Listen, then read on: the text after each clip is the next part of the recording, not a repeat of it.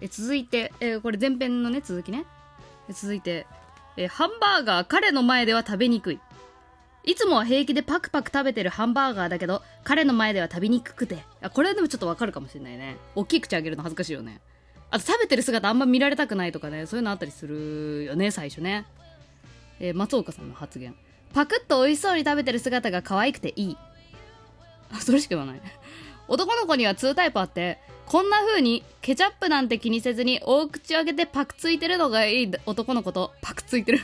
いいのがいい男の子と。それが嫌というのではないけどもう少し上品に食べてほしいというタイプがいます。彼がどちらかわからない場合は最初は無難に後者の路線でナプキンで口周りにつくケチャップをまめに拭きながらメニューを食べやすいものにするのもポイントだと思います。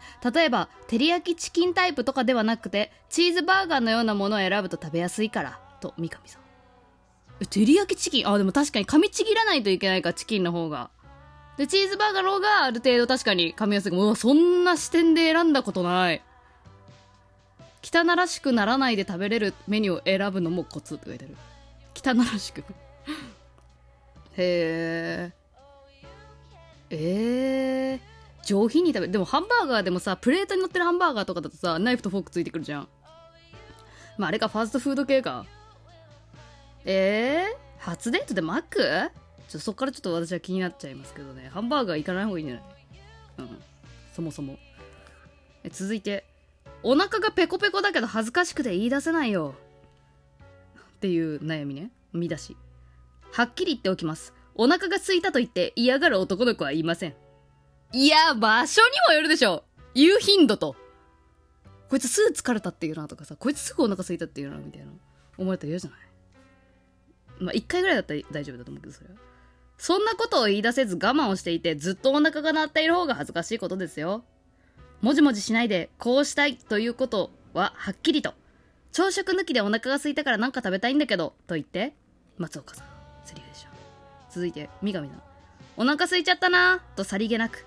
でもどうしても言い出せないなら映画を見に行く提案をしてみては？そこでスナック菓子とかつまめるもので空腹感をまずは満たしてみるのも手。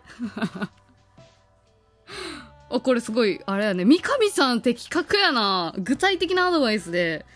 めちゃめちゃ尊敬するわ。まあもちろん確かにそのお腹空いたとも言えないような関係だったらねあのもううまくいかないよみたいな。それはもう確かにそう。うん。まああれだよね。まあ私だったらあれかな。なんか普通に街中歩いてるとさ飲食店の看板とか見えてくるじゃん。なんかそれを見て何とかだって美味しそうみたいな。美味しそうとか言ってからなんか入る？みたいになるくらい、てかまあ普通にそろそろお腹すかんとかって聞くけどね。すいすいそこで空いてないっていう人まあ空いてなくてもあじゃあどっか入るってなるよね。普通に聞くなでも。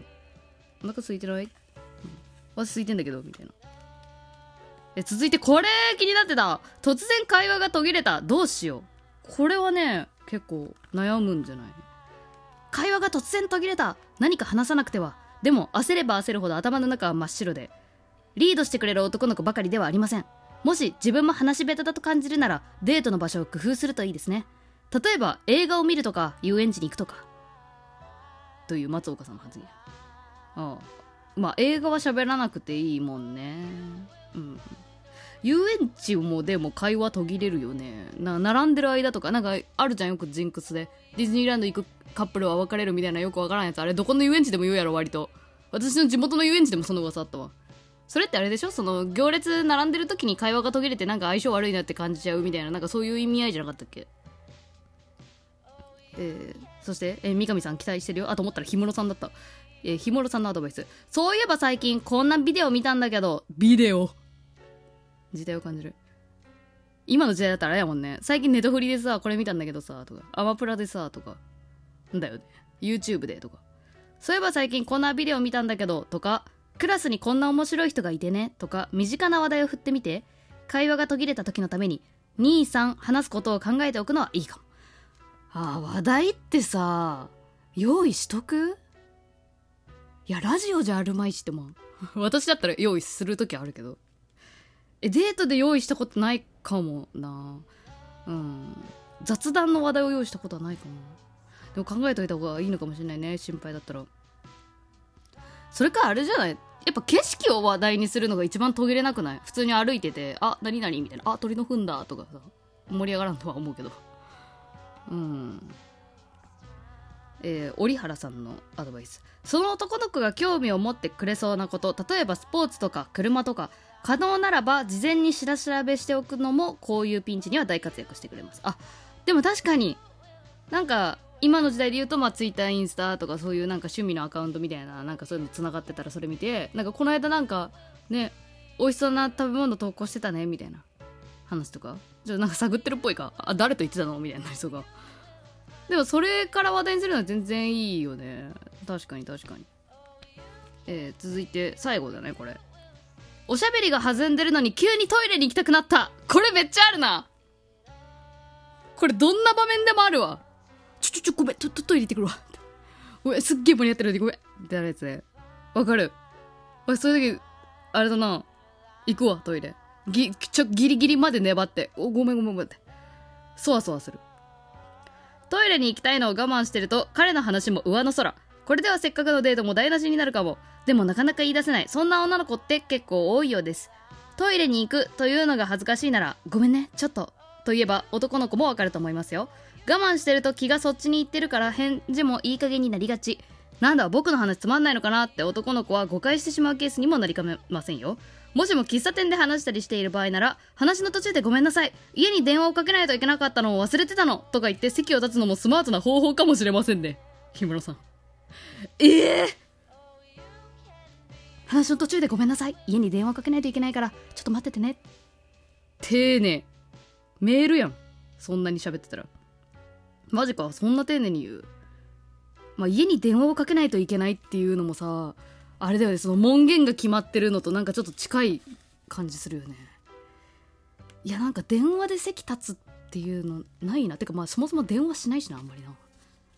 なんか私 iPhone になってからかわかんないけど電話がかかってきた時に画面真っ暗になってあの緑と赤のさボタン出てくるやん。通話応答と切るの。あの画面になった時すごい怖くなるんだけど誰から電話かかってきてもね。ヒッなる。からちょっと通話恐怖症みたいなさ LINE 通話とかだったら全然いいんだけど普通の電話かかってくるとめっちゃ怖くなる。からねなんかそんな軽率に電話するタイプじゃないからまあ人によるからここは。えー、そうか。直接的に言わない方がスマートなのか。うーん。ちょっと参考にしてみるかな。いやでもトイでもさどこ行くんだろうと思ったらトイレ行ったわあの人って。背中でバレるよね。まあやっぱこの直接的に言わない上品さとかやっぱそういうのがやっぱあれだったんでしょうね。なんかえー、なんかあの何て言うんですか？そういう関係のなんかマナーというか。いや私マナーねえんだな。今の時代でもあんのかねそういうのね。なんか雑誌でこういうこと書くことは多分今の時代あんまりなさそうな気はするけどわかんない。ああったら教えて。ねなんかそういうそういうの書くとさそのなんか彼女女としてこうであれみたいなさ感じで受け取られるからそういうことは書けないですみたいなさ時代的に。で昔ってそんなんなかったじゃん。だから意見が露骨で面白いね。はい。というわけで、えー、ちょっと読んでいきました。1994年のえー、恋の必勝アドバイスの、まあ、デートのところね。一応他にもいろいろあったんだよな。うん。あこれもいいじゃん。誰にも聞けない悩みに答えます。オリーブ読者の恋愛相談室だって。えこれ私も代わりに答えてみたい。あちょこれ次読むかこれ。オッケーオッケーオッケー。これ読んでみこう。見よう次。えー、とりあえず今回はここまで。ありがとうございました。